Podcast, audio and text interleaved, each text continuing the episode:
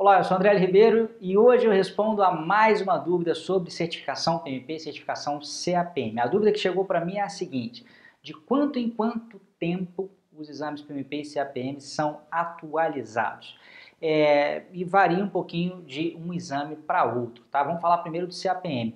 O CAPM ele é baseado apenas no PMBOK, tá? É, e dessa forma ele vai mudar, né, tantas vezes quantas, quantas forem as mudanças do PMBOK. O PMBOK muda de 4 em 4 anos. A última vez que isso aconteceu foi em 2012, então agora em 2016 o PMBOK vai mudar de novo Tá? E a partir então de 2017, normalmente isso acontece em meados do ano subsequente, então provavelmente a partir de meados de 2017 a gente vai ter alterações aí no exame CAPM.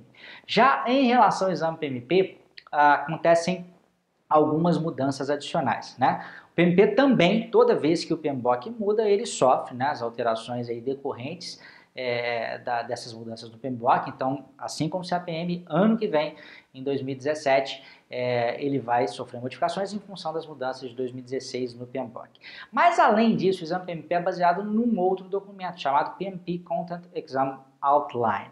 É, e esse documento também sofre mudanças, aí a periodicidade já não é tão fixa quanto a, a, no caso do PMBOK.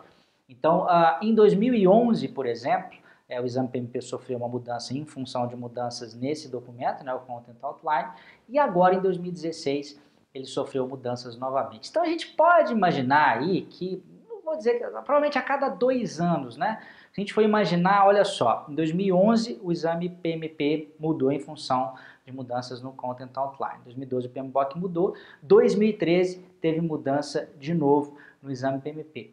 Aí passou 2014, 2015, 2016, de novo teve mudança, 2017 vai ter de novo. Na verdade, não, não é de dois em dois anos exatamente, né? Então, de quatro em quatro anos acontece, mas todas as vezes que esse Content Outline mudar também.